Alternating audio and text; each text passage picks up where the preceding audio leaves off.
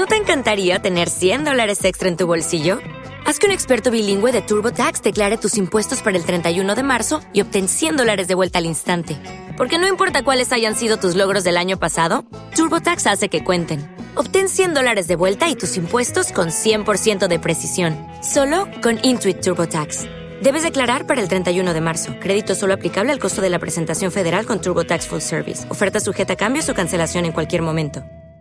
El análisis del día con visión global.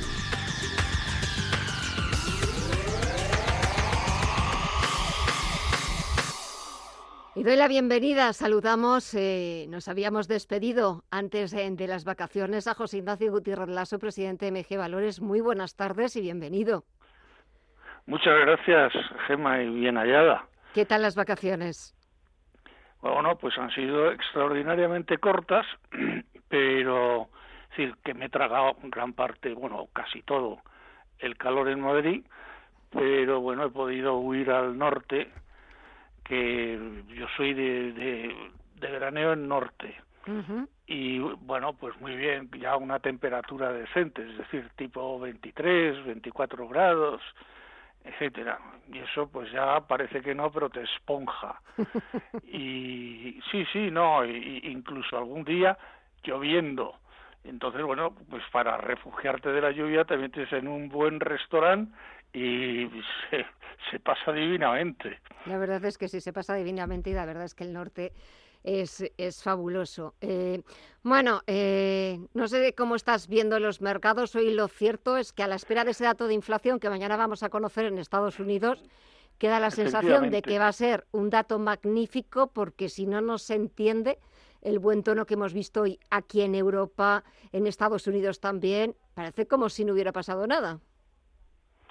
Sí, bueno, es que en realidad si te fijas bien, dejamos de, de hacer el programa a finales de julio o Sí, mediados de julio, ya no me acuerdo, Finales. y realmente, por ejemplo, la bolsa española pues está prácticamente a los mismos niveles.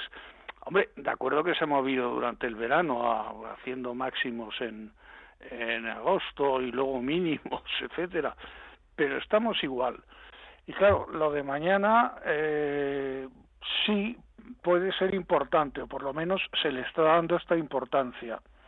Y claro, están subiendo todas las bolsas por todos sitios. ¿Que va a haber un buen dato de inflación en Estados Unidos? Sin duda, lo que estamos viendo, bajar el petróleo, por ejemplo, a borbotones. Eh, estamos con un 40% por, de, por abajo de los máximos del, del petróleo. Y claro, eso cuenta, pero no creo que sea suficiente como para que Jerome Powell se, con, se, eh, se contente. Es más, eh, he hablado con eh, bastantes, vamos, bastantes, algunos directivos americanos, están todos convencidos de que, me ha hecho gracia, que eh, está invadido por el espíritu de Clint Eastwood y que con un magnum y que bueno que va a volver a pegar un zapatazo un tiro eh, a los tipos de interés en cuanto pueda porque se lo ha tomado muy en serio. O sea que eh, la disminución de la inflación por lo menos ahora no va a ser suficiente para calmar los ánimos de la Reserva Federal.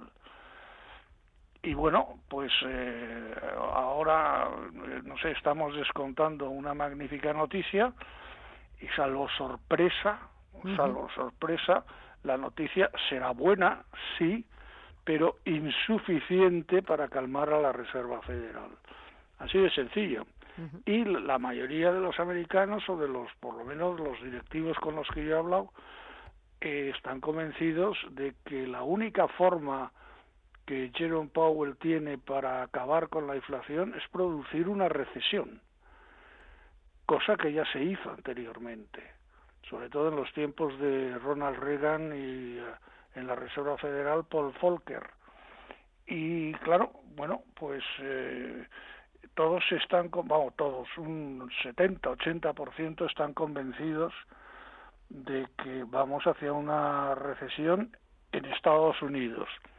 En Europa yo hoy he oído hablar a, a Luis de Guindos, que dice que el cuarto trimestre, es decir, el que empezará ahora en octubre, va a ser malo, muy malo, y el primer eh, trimestre del año que viene también muy malo, con una disminución importantísima del crecimiento, pero que no llegaría por poco a ser negativa de tal forma que no podría hablarse de recesión.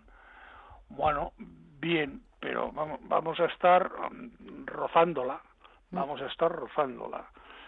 Pero bueno, veremos a ver cómo se comporta eh, el, IPC en Europa, entre otras cosas porque tenemos otros condicionantes, como es la, guerra de, Ucrania y, tenemos, pues no sé, nuestros propios problemas con eh, la energía, etcétera, problemas que no tiene Estados Unidos concretamente. Entonces son dos, dos economías desacopladas. Claro, las bolsas pues por ahora eh, lo que están acusando son cosas a, muy corto plazo. Pero lo mismo que decía antes, que están como las dejamos eh, a mitad de julio, eso quiere decir que tampoco están tan animadas, es decir, están en un compás de espera a, a ver si a ver qué pasa con lo de la recesión, porque indiscutiblemente el crecimiento va a bajar a corto plazo en, a los dos lados del Atlántico. ¿Cuánto como para denominarlo recesión o no denominarlo recesión? Pues es casi una cuestión semántica, la verdad, porque si es menos 0,1 o es más 0,1, bueno, pues la diferencia va a ser muy pequeña. En un caso la llamaremos recesión y en otro caso no la llamaremos recesión. Pero bueno, hay una disminución grave del mm. crecimiento. Y todo depende un poco de la inflación. Mm. Y luego, claro, pues nosotros, tenemos nuestra nuestra propia medicina, ¿no? que es, eh, bueno, pues ahora, mañana creo que se aprueba eh, un paquete de medidas, concretamente en el que va el impuesto ese eh, contra... Contra los bancos y las energéticas, exacto. Las energéticas, que se lo ha tomado muy mal Bruselas, porque claro, mm. Bruselas está enfocando una eh, pues una reestructuración, una, un cambio total del mercado eléctrico, del mercado energético, y de repente salimos nosotros pues con lo único que se va a hacer este gobierno, zapatazo, pum, ala, a poner impuestos. Y claro, pues pues eso no es no es solución. Y luego en cuanto a la banca, pues, eh, hombre, la teoría es que como ya se les ayudó, lo cual es falso, a quien se ayudó es a las cajas de ahorro. Mm. A la banca no se le dio un duro. Ahí está la prueba del popular que quebró. Mm. Pero ahora les vas a poner, porque ganan dinero, les vas a poner un impuesto. ¿Y qué hiciste cuando estaban con los tipos en negativo? ¿Les diste dinero? No. Entonces, pues no parece muy justo. Pero bueno, también se lo ha tomado mal Bruselas y creo que subterráneamente o por lo menos discretamente hay, hay comunicaciones duras entre, entre funcionarios españoles y funcionarios de la Comisión.